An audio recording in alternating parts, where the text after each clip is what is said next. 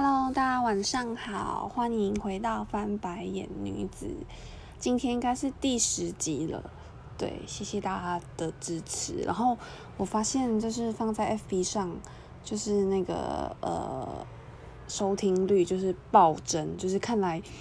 我可能大部分的朋友都有在用 FB，然后 FB 放 FB 上的朋友也可能比较容易去从里面摄取到一些资讯，或是点开来看你。里面到底做些什么事，发生什么事？相较于 IG 上而言来说，大家可能都只是想要看照片，就是不太会真的点进去听你在说什么。那嗯，在这次分享以前，我有在 IG 上面问说大家想要听的主题，然后我提供了两个主题让大家去思考。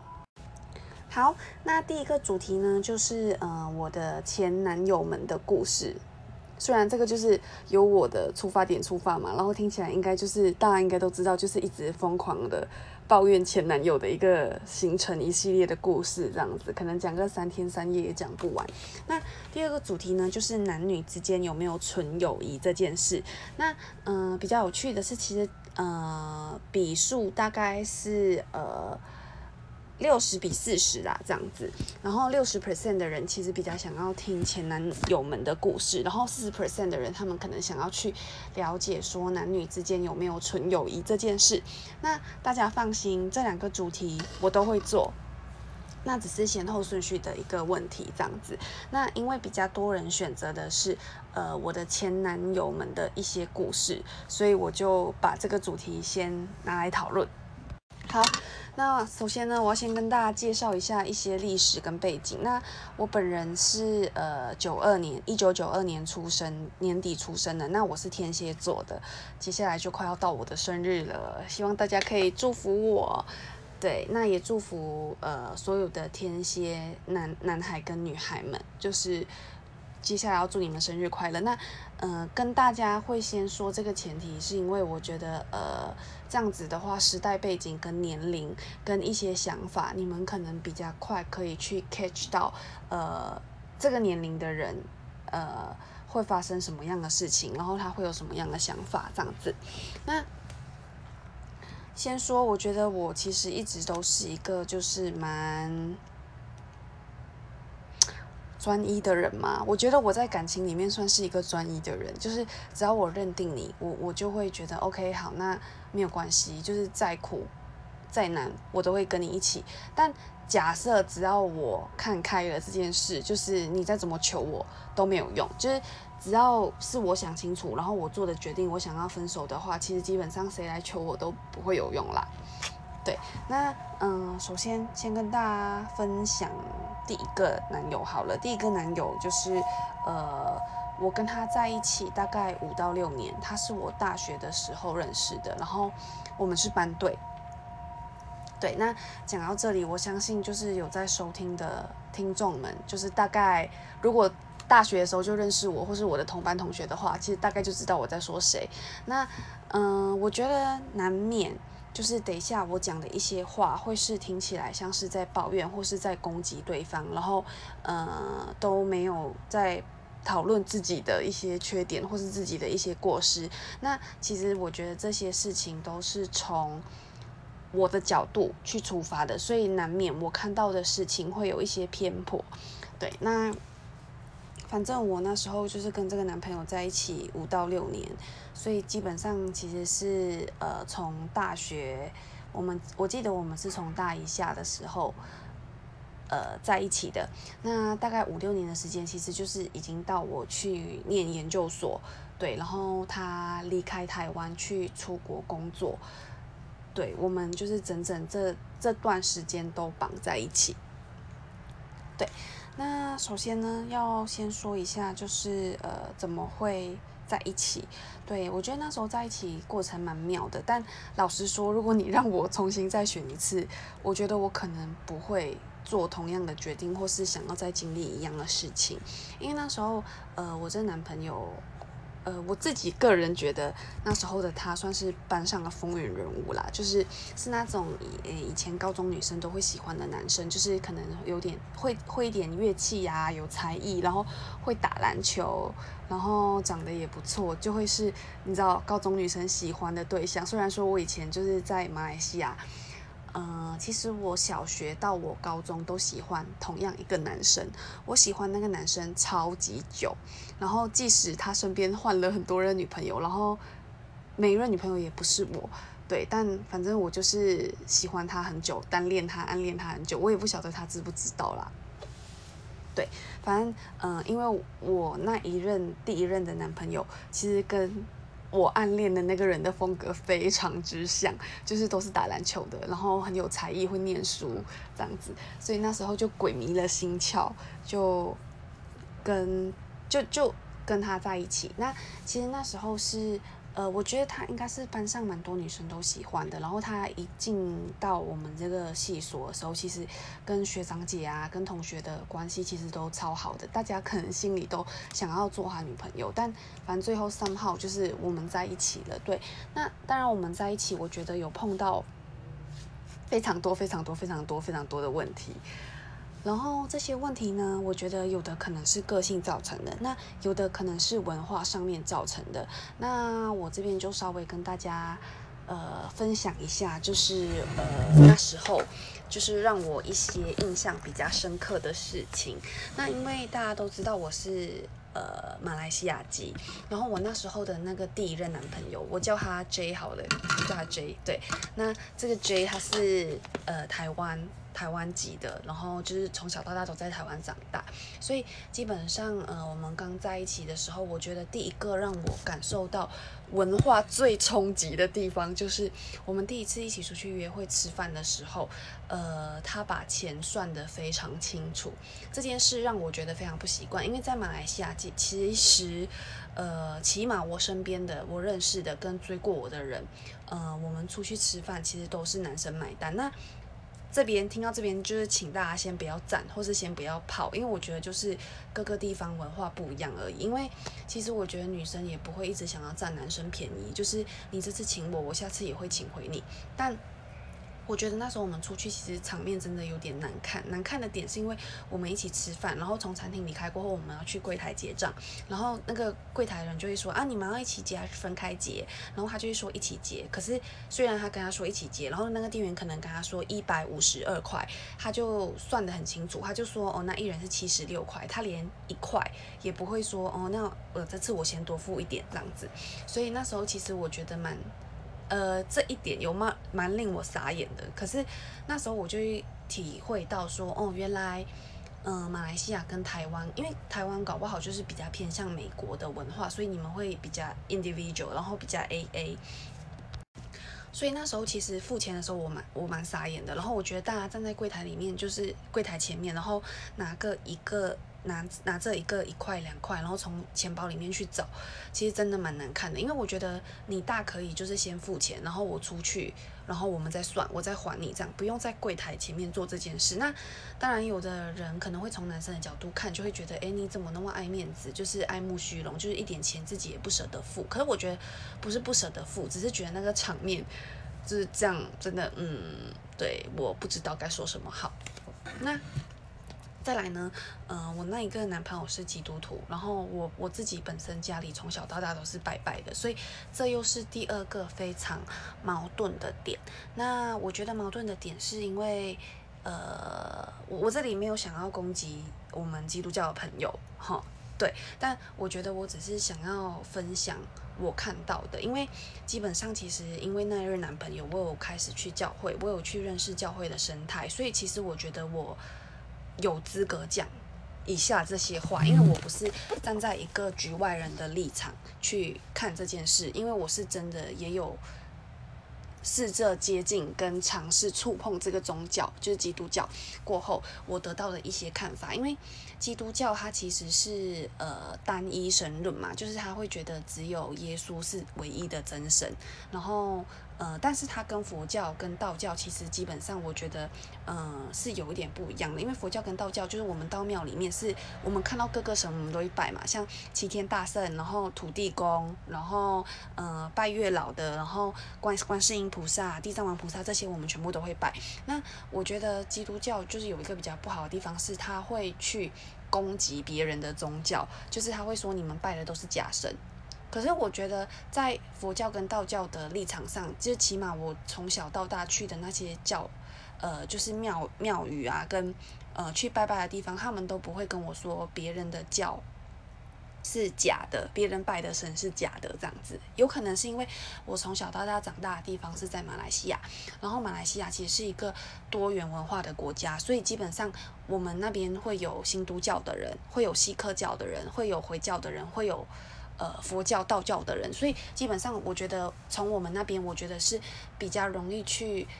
呃尊重别人有不一样的信仰跟不一样的文化这件事。毕竟从小到大就是在那样的环境下长大。那对于这一点，我觉得跟那时候的那个 J 在一起，我觉得这一点让我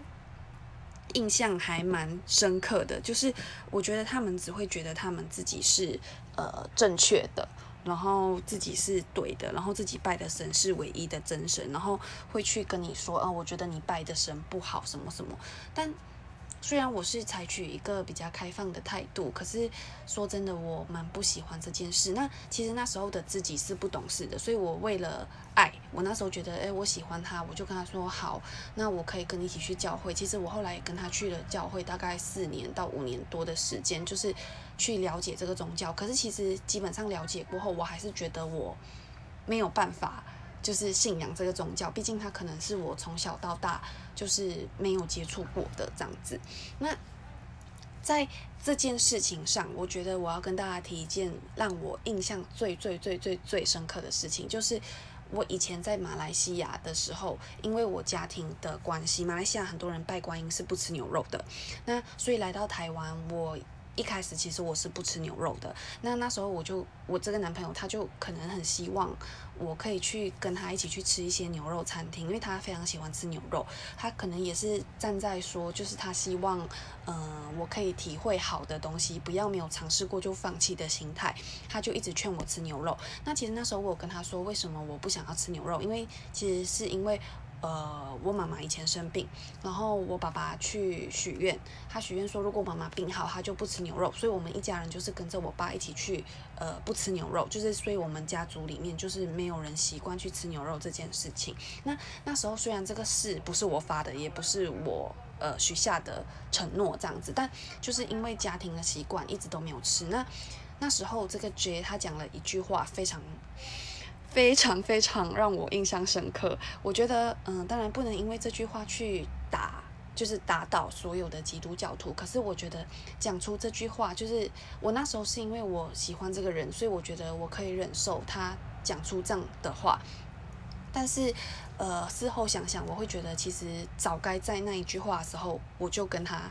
就是 separate，就跟他分手这样子。那那时候他讲的一句话是，嗯，那你现在吃牛肉？你妈又不可能马上病死，对他讲了一句这样的话。虽然我觉得这句话是，呃，在理性上来说是真的，对。然后可能他们也会，就基督教徒也会觉得这些承诺啊、这些誓言都是 nonsense。可是我觉得这就是一个尊重的问题。然后他讲出那句话过后，其实我有去跟我一些朋友讨论，但我不敢跟我爸妈讲，因为我觉得如果跟我爸妈讲，我爸妈就会更讨厌他，因为我爸妈本来就不喜欢他，因为他是 Christian 的关系。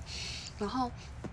对，反正就是我跟我一些朋友讲，我朋友听到的时候都觉得万分傻眼，觉得超级无敌霹雳傻眼，怎么会有这样子的人？对，没错，就是这样子。那再来，我要跟大家提到的是，宗教这件事真的会造成，呃，我觉得如果你真的要跟一个人在一起，宗教真的要合啦。对，那呃，其实我这边要跟大家提的第二件事，也是让我对这个宗教感触非常深刻的一件事，就是嗯，有一年我在台湾。我要动手术，对，可是那时候这个 J 他已经飞出国工作了，然后我永远记得那是我在要到医院实习前，我发现我的身上某个地方长了肿瘤，然后医生跟我说，为了保险起见，请我他可以帮我安排，就是赶快去动手术。这样子。然后那时候呃 J 因为他在国外，然后我记得那一天其实是端午连假。左右就是我要进去手术房，然后因为我所有的家人也都在马来西亚，在国外嘛，然后那时候我其实有跟 J 说，我非常害怕，我希望他回来陪我一起进手术室。那因为呃 J 在工作的地方是中国，那中国其实端午节来说也是对华人来说是一个大节日啦。然后其实他也是有假的，然后他老早就是在我还没有发现我身上有肿瘤的时候，他已经订好机票了。那订好机票过后，呃，我就跟他说，哎，你可不可以提早改改改提早一天回来陪我进手术房？因为我不想要自己进，我我其实有点害怕，就是。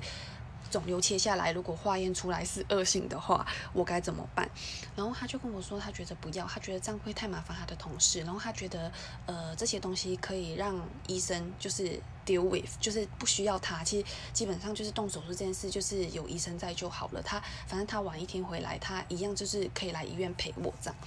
对，所以其实那时候我觉得非常切心，然后我就只能。请我妈妈从马来西亚就是拿假，就是她，因为她那时候也在上班，她就 on leave，然后飞过来照顾我。其实你要一个老人家就是飞过来千里迢迢照顾一个生病的女人，因为那时候我动手术，我的上半身基本上是不太能动，我不太能自己穿衣服，也不太能自己起床，也不能不太能自己洗头，这些动作都没有办法做，所以那时候。嗯，就这当然就埋下了我一个很想要跟他分开的一个念头，这样子。那那时候基本上他回来过后，因为他就是想，我觉得他可能太年轻，然后他的想法是，他想要，就是因为他觉得他去外国工作，他回来，他想要见他想要见的朋友，他想要陪他的家人，就是 anything，然后他也想要陪我。可是那时候我觉得，其实一个女生你。那么年轻，你身上有肿瘤，你刚动完手术，然后那几天在医院等结果的时候，其实你会非常害怕。然后我就希望他陪我，可是他竟然是跟我说，就是他要留一些时间去台北，就是找他的朋友，因为他觉得他不想要放弃跟他们的友情关系也好，或是他的亲情，就是他就是有点 greedy。对我来说，我觉得会有点贪心，就是他什么都要握在手上。但其实，在他选择要出国。工作的时候，我就跟他说过，我觉得你不能太贪心，不能什么都想要。你这样，你就一定得要取舍，就是你不能每次回来就是都要求我要陪你去陪你的朋友，或是陪你家人。那我呢？对，反正好，我们拉回来到手术这件事，然后他就跟我说，他想要去哪里哪里，就是陪他跟他朋友见面啊，跟他朋友 hang out 之类的。然后其实那时候，呃，我就跟他说，我很担心，我需要你的陪伴。他就跟我说，你可以祷告。其实那时候我接触基督基督教已经很久了，但也是从那个时候开始，我真正发现祷告对我一点用都没有。对，就是对我自己的害怕这些，就是他们所谓的跟神对话，我觉得一点用都没有。所以那时候我其实就知道，这个不是我想要选择的信仰。对，然后那时候刚好就是呃，我要去实习，我要换地方住，然后要开始呃处理搬家的事情。可是可是那时候就是刚好我那个男朋友就回来，刚好他可以帮我搬家嘛。对，因为就是这听起来很合理吧？就是你的女朋友就是目前在动手术，然后动完手术过后身上有伤口，请你回来的时候帮他搬家，搬到另外一个县市去。然后他其实那时候我觉得他是很不愿意的，所以像我在请他帮忙的时候，其实我的。我是很卑微的，然后我妈妈有看到这些事情，我妈妈就觉得这个人真的不太行。对，那这一切都是从我的角度出发，所以也不用去攻击或是抨击其他人。对，但从我的角度看事情就是这样。然后他那时候可能就是很不愿意，因为他觉得哦又要花时间来帮我处理这件事，因为他可能想说他可以去找他朋友聊天啊、吃饭啊、gathering 之类的。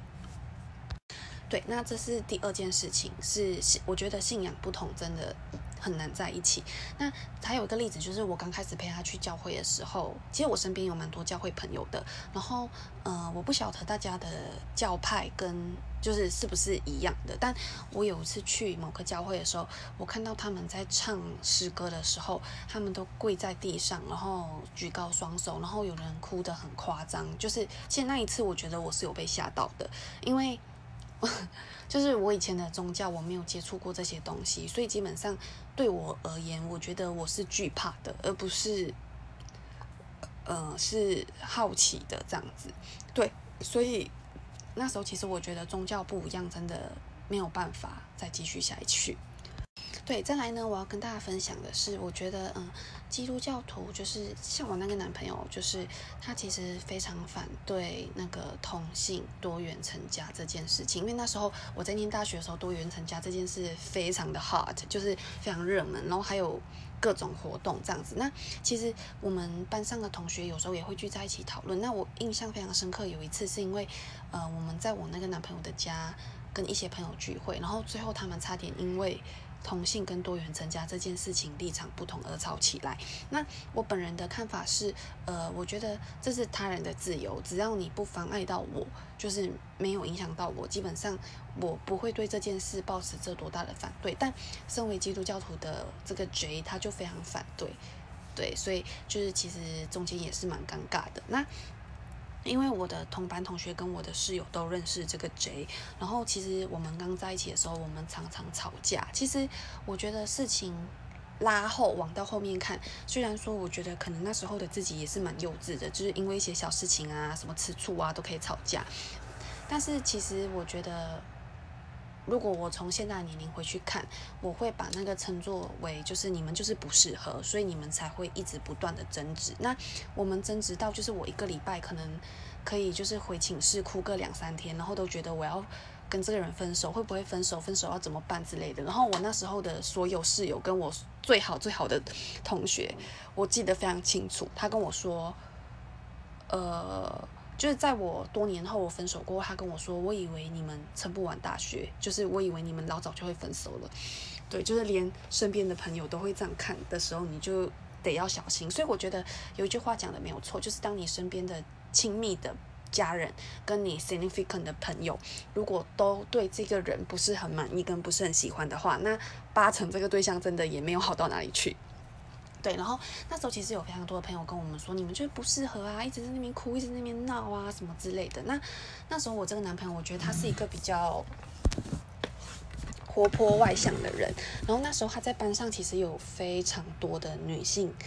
朋友，然后女性的同学，然后他其实跟他们关系也很好。那当然，我身为女朋友，我一定都会吃醋。那其实我觉得一开始我我我的方法可能也不好，我就是会吃醋跟他吵闹。那其实后来我是跟他说，不然你下次跟他们聚会的时候，你带我一起，然后嗯，我们一起去。我我也尝试想要去认识你的朋友，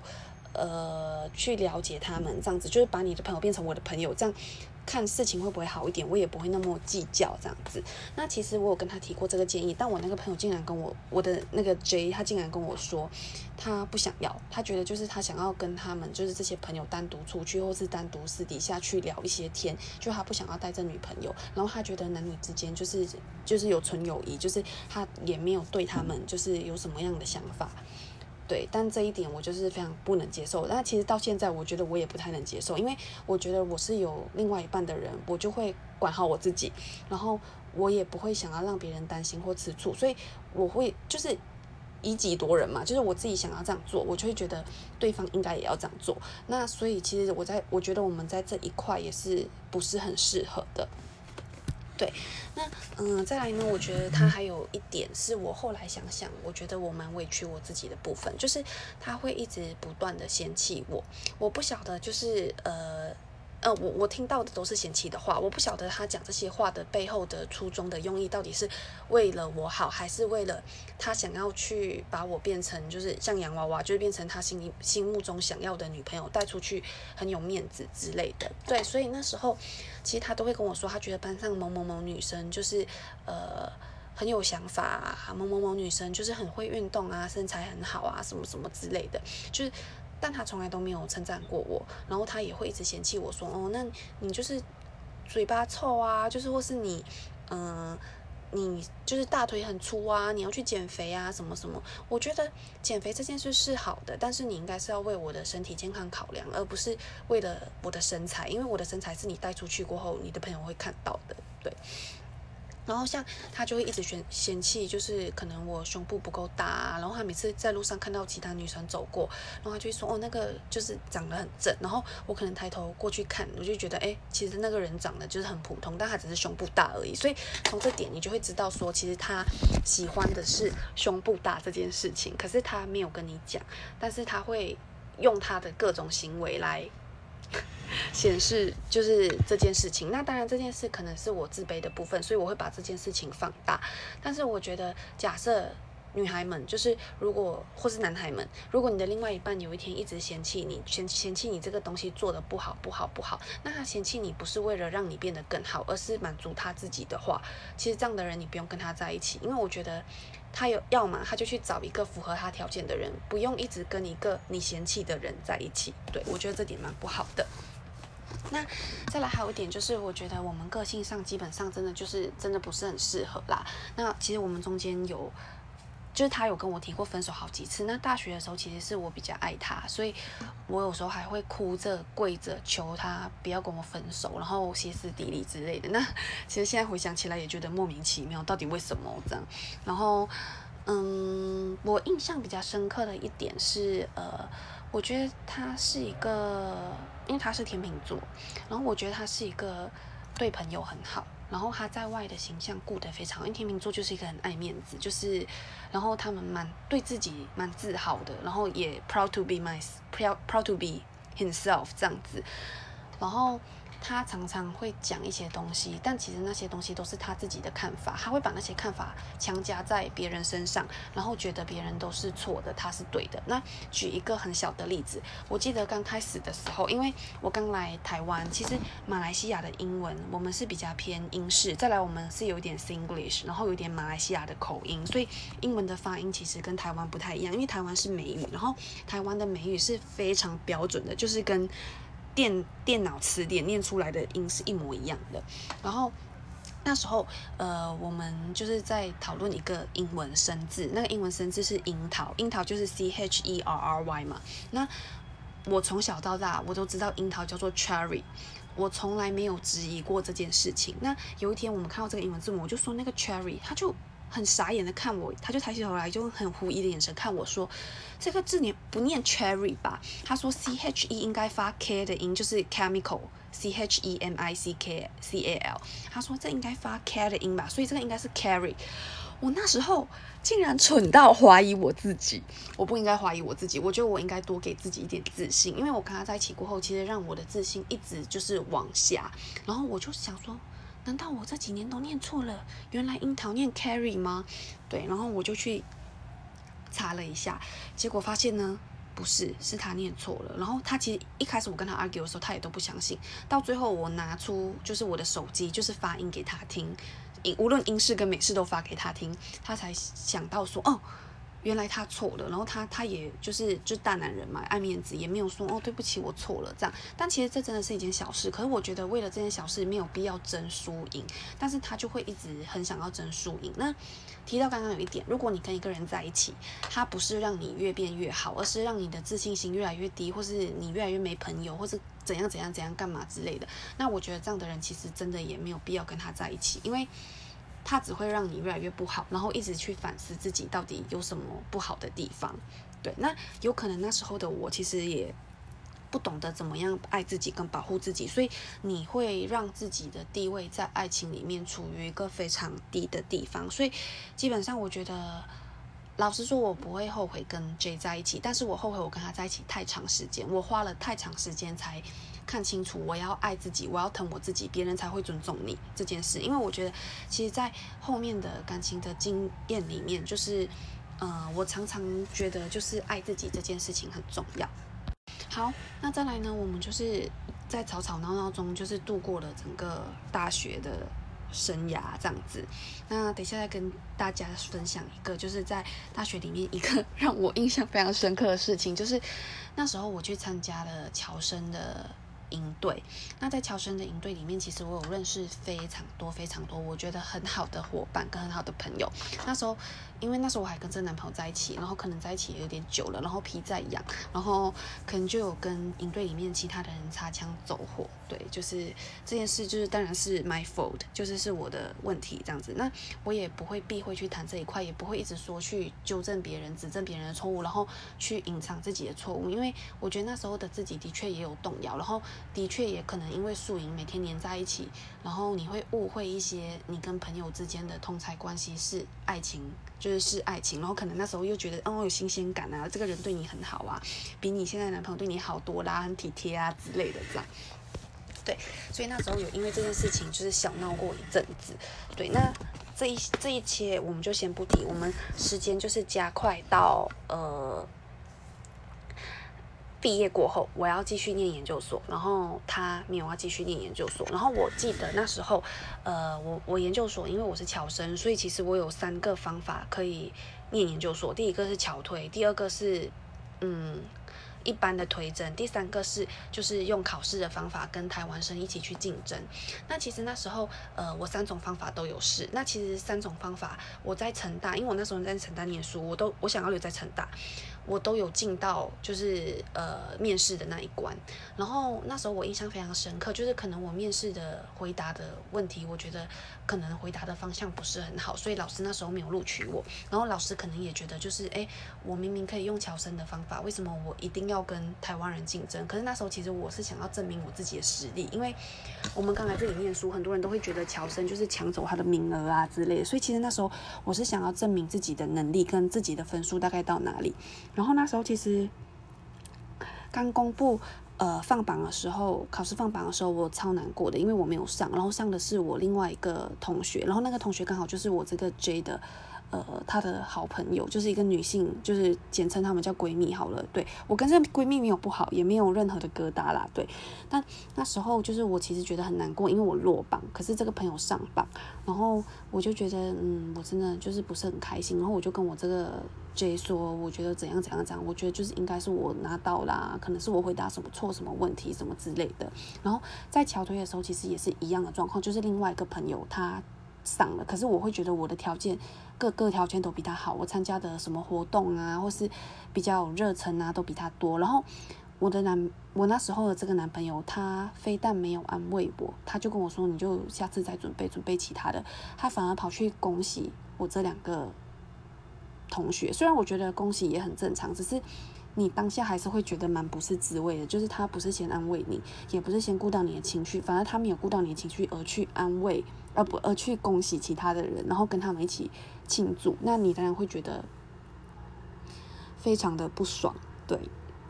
然后那时候我想要念研究所，然后 J 他就是先去当兵，当兵完还要去工作。那其实当兵那一年我们也撑下来了。然后当兵的时候，其实我也常常跑他的老家，然后去陪他，一有时间都陪他，就是吃喝玩乐，就是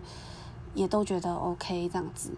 那其实那时候我觉得就有点落差了，因为你在我在念研究所，他在当兵，所以我们两个人的生态是完全不一样的。他一直觉得他在军中压力很大，那我也觉得我在研究所我压力很大。然后我跟他说研究所的东西，他都觉得就是这些都是小事，就是就是研究生都是小事，你们不就是就是被在教授垫一垫，然后做一些研究简单的事情。那其实我相信有念过研究所的人都知道这件事不是一个简单的事情，然后。那时候，嗯，到他退退伍过后，他要找工作。他那时候面试了很多工作，然后其实他的履历也是我帮他改，我帮他修。就是他在呃退伍快要退伍的时候，他就会就是都可以打电话嘛，他都会打电话来叫我帮他修哪里哪里。其实那时候我也真的是真爱，就帮他修，愿意花时间去帮他修他的履历，然后一直改一直改，然后帮他去处理这些东西，然后。帮他印啊之类的，都是我陪着他去处理的。那我当然没有想要责怪他利用我还是什么，因为我觉得那时候其实也我也是心甘情愿，因为你就是真爱嘛，就 就觉得哦好啊，我陪你一起这样。然后那时候最最最令我傻眼的是，他那时候去面试一间公司，那间公司要外派到大陆去，然后他是答应了人家才回来跟我说，他是回来告知我说他答应了人家要去外派，他不是回来跟我讨论。我觉得那时候我们已经在一起四年，快要五年了。然后你完全没有想要跟你的另外一半讨论你未来你要去哪里工作，然后他就答应了人家，他就说他要去，然后他还一副就是我毕业过后我也要跟他一起去那边发展，然后他帮我想好了这些出路。那其实那时候我会觉得有点傻眼，就是如果你把我放在你的未来里面做考虑的话，你是不是应该要跟我讨论这件事？而且我们已经在一起四到五年的时间了。然后反正他就是告知我，然后我那时候就跟他说，那能不能我们先订婚你再去？因为其实我那时候很爱他，我很害怕他去到那里，我们就会因为远距离啊，或是他在那里有新的刺激，他就不爱我了，我们就分手了。然后我就跟他说，那不然我们先订婚，因为我想要先定下来，什么我们过后事情再说。然后他那时候其实也都不要，但后来我老了，就是回想起来就觉得，哦，还好那时候我没有做这种蠢事。对，反正就是他那时候也不要，然后后来他就去上海了。那当然是去上海，因为他同梯的，我记得也几乎都是女的。然后他们常常就是下班过后都会一起去 hang out 啊，然后去喝酒，因为就是你知道同梯的感情都会比较好，就是一起面临一些压力啊，一些要做一些季度的报告啊之类的，就是都会一起吐苦水啦，因为就是一起从台湾过去的人嘛。然后像那那时候，我就会觉得他开始就是比较忙了，然后我们的世世界，我们的世界开始变得不一样了，因为他就在工作了嘛，他已经在职场了，然后我在研究所，然后我跟他说一些我研究所的压力，他不懂，他跟我说一些他工作上的压力，我不懂。那我觉得这一段时间其实是最危险的，就是一个人一脚踏踏出社会，另外一个人还没有的时候。对，所以那时候呢，就是他常常就是基本上他，呃，晚上，就是他可能留很少时间给我，可能就是从他一开始过去，因为他觉得压力很大嘛，我们基本上每天都有三四个小时可以在讲电话。那到后来他开始渐渐适应了，有一些应酬啊，要跟朋友出去 have fun 啊，因为就是毕竟是大，就是大大地方嘛，就是去那边有一些活动啊之类的，然后认识一些新的人呐。基本上我们讲话时间就越来越少，就会变成一个小时、半个小时，或是甚至他跟我说他今晚不想要讲电话，他要跟他朋友出去玩这样。对，所以渐渐的就变成这样。那后来就是聚少离多嘛，就变成呃，可能他生日的时候我也不在身边，我生日的时候他也不在身边。然后像后来就经历了我动手术这件事情，就渐渐的让我就是对这段感情慢慢的就是有点心灰意冷。对。然后再就是他每次就是放长假的时候，他们台干都会回台。然后他回台的时候，他都会就是很贪心嘛，像我刚刚讲的，他希望把握住一切他没有在台湾体验到的，像是他台湾的朋友，他还是要继续跟他们保持联络。然后他的家人，然后要去教会。然后其实这些事情，他回来的时候，我也都陪着他。然后其实那时候的我自己，我觉得也是蛮笨的，就是也没有跟他去 argue，或是说我想要你也陪我去见我的朋友，我我见我的家人之类的。对，所以反正那时候就是他他每次回来，我都陪他全台跑透透，然后都去跑他想要的行程。可是没有人顾到我，因为我们的假期就其实大部分都是一样的。然后我也想要你跟我的朋友一起出去玩，陪我的朋友，或是。单独把时间留下来陪我，可是这样的时间非常少，因为都要把时间就是跟他一起去陪他的家人，回他老家，陪他的朋友一起去吃饭应酬这样子。对，所以基本上这点我觉得我也是蛮不喜欢。那在后来的感情里面，我学会了一件事情，就是不要委屈自己。你有什么想法，你就提出来，直接的跟他讲。你也不要觉得对方应该要会懂，就直接提出来跟对方讲。对，那。还有一点，我刚刚就是讲的时候，突然在想到的，就是呃，我觉得他让我非常傻眼的东西，就是这也是我们分手过后，就是我爸妈跟我讲，我才想到的，就是呃，我们在一起快要五五到六年。他从来没有说过他要跟我回家看我的家人过，每一次都是我家人，就是他只见过我妈两次，然后其他家人他基本上根本没有见过。第一次是毕业典礼的时候，我妈飞过来台湾参加毕业典礼，然后过后大家一起吃个饭，这样子就跟他爸妈。那第二个就是呃，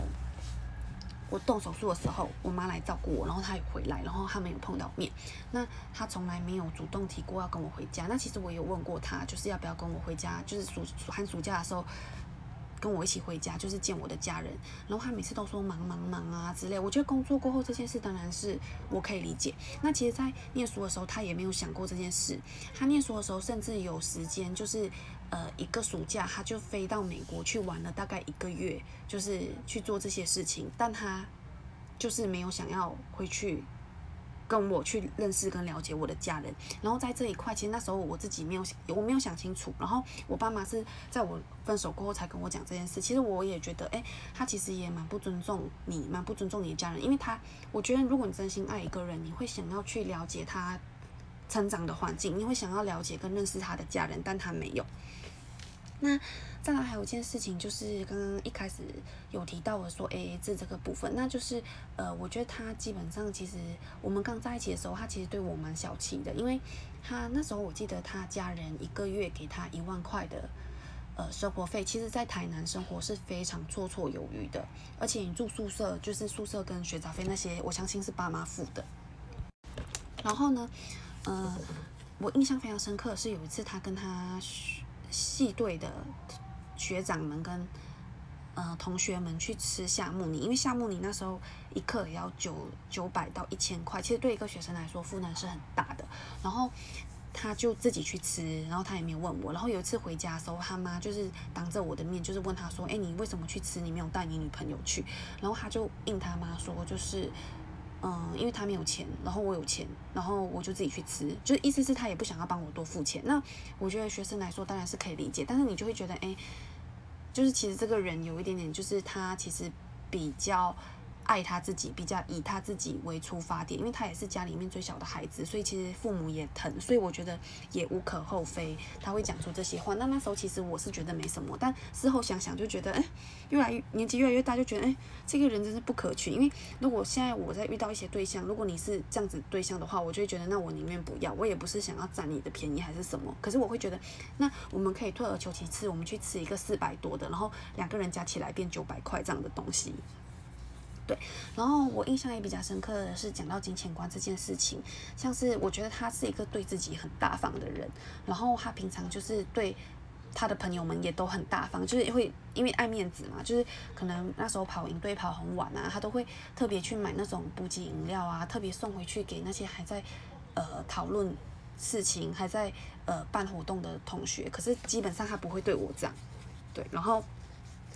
他那是他去美国旅行，就我刚刚提到他去美国旅行一个月，然后其实我有跟他说，我想要买一个 Coach 的皮包，请他去帮我看，然后我要全皮的，因为我喜欢皮件，然后他就他就自己去买了。他认为我应该喜欢的东西是另外一款，也是 Coach 的包包，但就是我不喜欢的款式。然后他回来他就跟我说，因为那个比较年轻，什么什么。但其实我心里知道那个是在 Outlet 买的，然后可能价钱比较便宜。但其实一开始我请他帮我买皮夹的时候，我是有跟他说我可以自己付钱，但我想要买我喜欢的东西。那其实在这点上，你看他送礼就是一个他没有送到你心坎的。人就是他会觉得他以他的角度出发，他觉得这是你需要的东西，所以他送你这个东西。那还有一次我印象非常深刻，是有一次就是他送了我一件外套，在我生日的时候，然后那件外套我收到的时候我超傻眼，因为是他叫我的室友问我的，然后我室友就是以。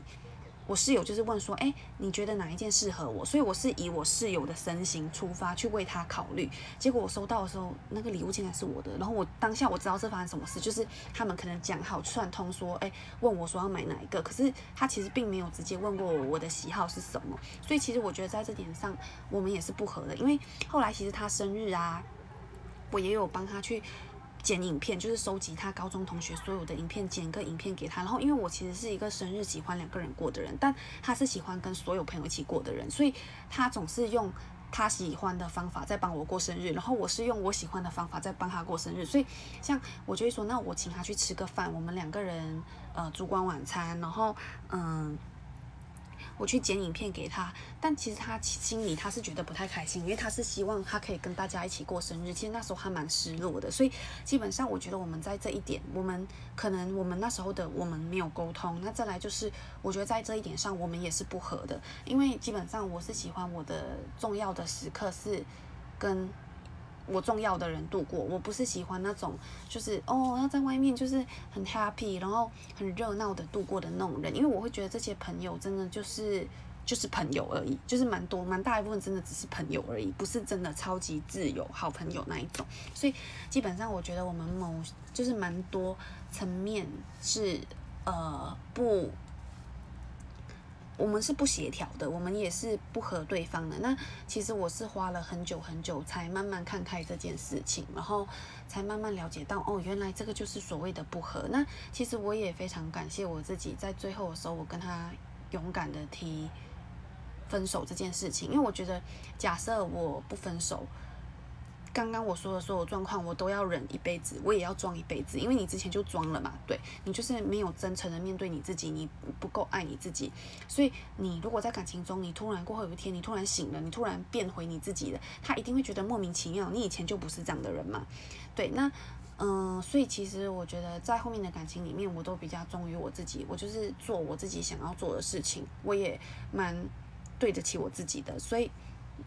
我就觉得。还好那时候跟他说分手，我就不用再隐忍这些事情一辈子。还好那时候没有订婚，也没有结婚，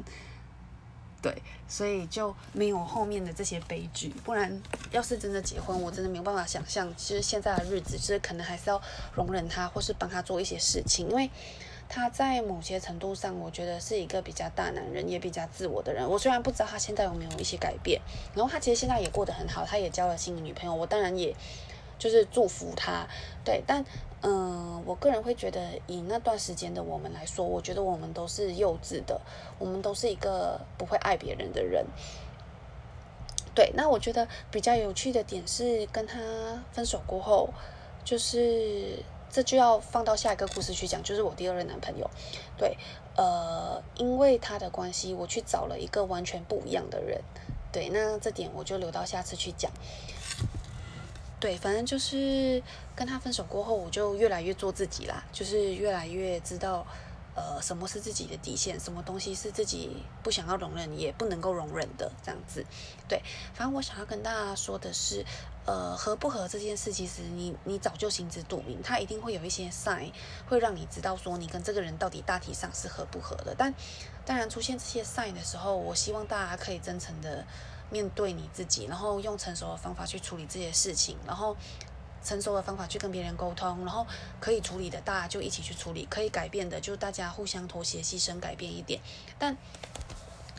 嗯，不能够改变的，像是一些三观上比较不合的，像我刚刚提到的，像金钱观，然后像价值观跟信仰这些东西是比较不能够调整的话，你就真的没有必要去。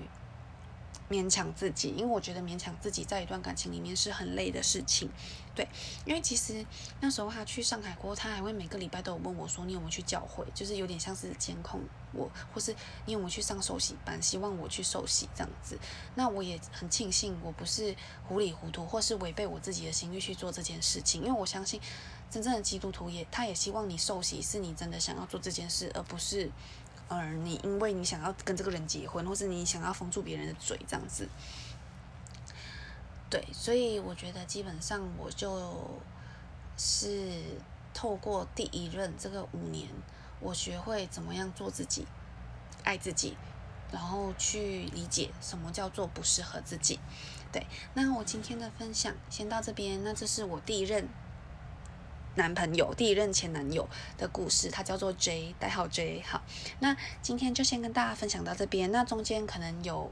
一些部分我讲的非常激动又非常之快。那如果你听到这边，其实也快要接近五十分钟了。我谢谢大家呃的收听，然后也麻烦大家就是不要去认清，也不要去责怪。他或是去跟他说什么，因为毕竟让他听到就是也是蛮尴尬的。但其实说真的，我的用意是没有想要责怪他，我只是觉得那时候的彼此都是不成熟的，然后不会爱人，也不会爱自己的时候。对，所以我其实也只是把它拿出来当成一个经验分享，跟大家分享。嗯，我自己。从感情里面经历到的事情，那也欢迎大家就是跟我分享，就是你们在感情里面碰到说碰到过什么很扯的事情啊，或是很靠背的事情，或是你可以跟我说，你刚刚听完我这些，你觉得里面最好笑，或是你最不能接受，你觉得最让你傻眼的部分是什么部分？欢迎大家随时跟我分享。那。谢谢大家的收听，今天的翻白眼女子就到这边，那就祝大家有一个美好的周末。我们终于从礼拜一撑到礼拜五了，翻白眼女子也是从礼拜一翻白眼翻到礼拜五，终于到了晚上可以好好休息，好好跟大家说一说话，然后答应你们就是会上的东西也会上这样子。那大家晚安喽，祝你们假日愉快。